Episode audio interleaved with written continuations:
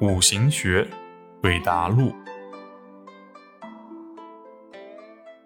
男生问：“老师，什么是五运六气啊？”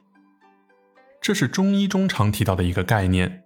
五运是天干，五年一个循环；六气呢是地支，地支分三阴三阳，六年一个循环。天干上甲己年为土运，乙庚年为金运。丙辛年为水运，丁壬年为木运，戊癸年为火运，这样五行相合，形成了土生金，金生水，水生木，木生火的循环。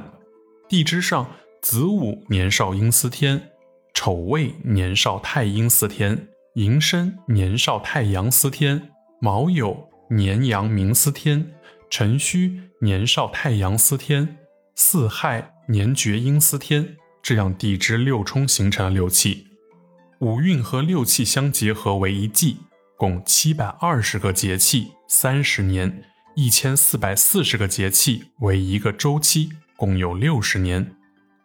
女生问老师：中医说的血气在五行中如何看待？五行是中医辨证治的基础理论，比如说丑未论脾，丑中有心经和癸水，是血。胃中有丁火和乙木，是气；辰戌论胃，辰为血，戌为气。